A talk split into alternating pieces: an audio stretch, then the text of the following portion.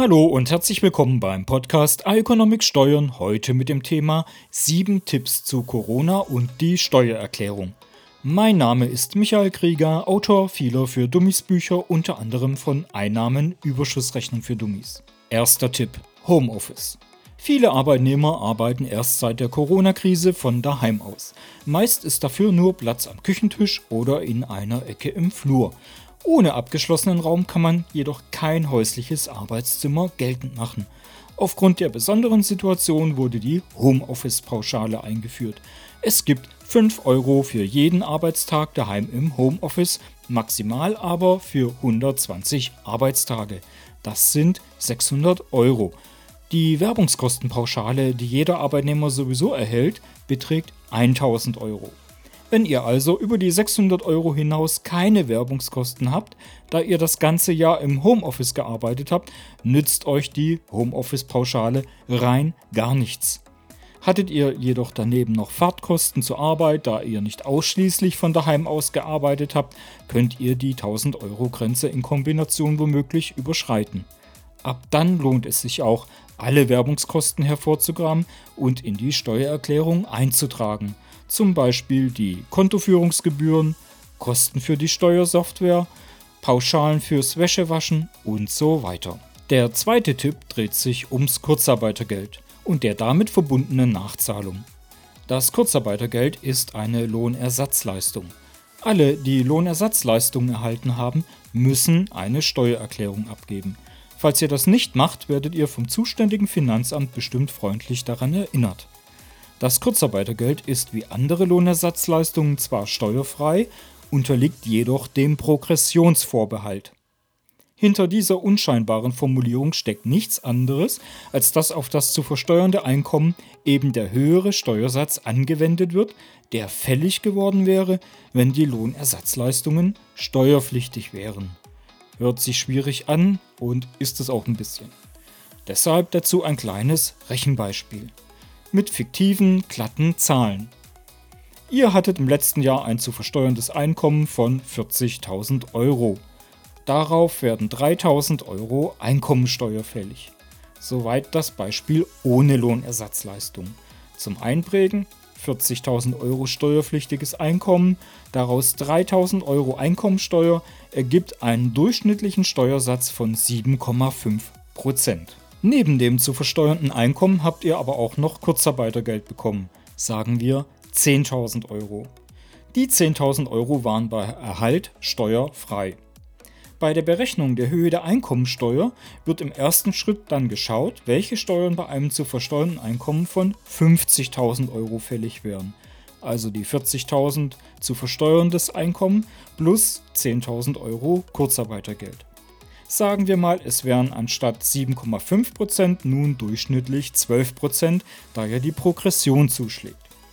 Im zweiten Schritt wird der aus der Progression resultierende höhere Steuersatz bei der Berechnung der Steuer auf die 40.000 Euro angewendet. 12% aus 40.000 Euro sind 4.800 Euro. Im Beispielfall müsste der Arbeitnehmer also 1.800 Euro Steuern nachzahlen, da er ja erst 3.000 Euro abgeführt hat. Der dritte Tipp: Corona-Bonus. In den Jahren 2020 und 2021 können Arbeitgeber ihren Arbeitnehmern pro Jahr bis zu 1500 Euro steuer- und sozialversicherungsfrei unter dem Titel Corona-Bonus Geld ausbezahlen. Falls ihr also gerade mit eurem Chef über das Gehalt verhandelt, könnt ihr den Corona-Bonus mit in den Ring werfen. Hier gibt es Brutto für Netto, interessant für beide Seiten. Aber Achtung! Der Bonus muss bis spätestens Ende Juni ausbezahlt werden. Danach gibt es die Möglichkeit einer steuer- und sozialversicherungsfreien Auszahlung voraussichtlich nicht mehr. Stand Mitte April 2021. Die Uhr tickt hier also. Der vierte Tipp, Kinderbonus. Im Jahr 2020 gab es zusätzlich zum Kindergeld auch einen Kinderbonus in Höhe von 300 Euro, der in zwei Raten ausbezahlt wurde. Im Jahr 2021 gibt es den Kinderbonus über 150 Euro einmalig. Für den Kinderbonus gelten dieselben Regeln wie für das Kindergeld. Das bedeutet, dass er nicht auf den Kinderzuschlag und das Wohngeld angerechnet wird. Bei der Berechnung des Kinderfreibetrags wird er wie das reguläre Kindergeld bei der Berechnung herangezogen. Für alle, bei denen der Kinderfreibetrag vorteilhafter als das Kindergeld ist, ist der Kinderbonus also nichts anderes als ein Vorschuss auf den Kinderfreibetrag, der bei der Steuererklärung wieder verrechnet wird. Also in dem Fall nicht alles verprassen, sondern für etwaige Steuernachzahlungen beiseite legen. Der fünfte Tipp Kinderkrankentage. Für das Jahr 2021 verdoppelt sich das Kinderkrankengeld von 10 auf 20 Arbeitstage, jeweils für Mama und Papa. Alleinerziehende können die Gesamtzahl an Arbeitstagen also 40 geltend machen, da bei ihnen meist die Gesamtbelastung liegt. Zusätzlich wird die Verwendungsmöglichkeit der Kinderkrankentage ausgeweitet. Sie können nicht nur verwendet werden, wenn euer Kind krank ist, sondern auch, wenn die Kita oder Schule wegen Corona geschlossen ist. Der sechste Tipp. Degressive Abschreibung. Für die Jahre 2020 und 2021 wurde die degressive Abschreibung mal wieder erlaubt. Zuletzt war das bei der Finanz- und Wirtschaftskrise der Fall. Alle Arbeitnehmer und Vermieter dürfen sich jetzt aber nicht zu früh freuen. Für euch gilt das nicht. Die degressive Abschreibung darf nur bei Gewinneinkünften angewendet werden. In meinem Podcast zur degressiven Abschreibung findet ihr alle notwendigen Details dazu. Die Frage hier ist immer, auf welchen Zeitraum ich den Aufwand für eine Anschaffung verteilen möchte. Für manche lohnt sich die degressive Abschreibung, weil sie schnell eine Steuerrückzahlung haben möchten oder so Jahre mit Einkommensspitzen abfedern können.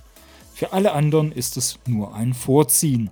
Dann kann später weniger geltend gemacht werden und wenn in den Folgejahren das Einkommen höher sein sollte, muss sich die degressive Abschreibung nicht unbedingt rechnen. Last but not least der siebte Tipp Corona und Selbstständige. Corona-Hilfen, Neustarthilfe, warten wir auf die nächsten Anpassungen. Je nach Fortgang der Corona-Krise wird hier mit Anpassungen zu rechnen sein. In einigen anderen meiner Podcasts findet ihr die Einzelheiten zu den bis dato, also April 2021, geltenden Hilfen. Abschließend noch der Hinweis, dass das hier keine steuerliche Beratung für eure individuelle Situation ist. Falls ihr das Thema aus diesem Podcast nachlesen wollt, könnt ihr dies auf meiner Webseite im Blog auf ieconomics.de. Bis dahin.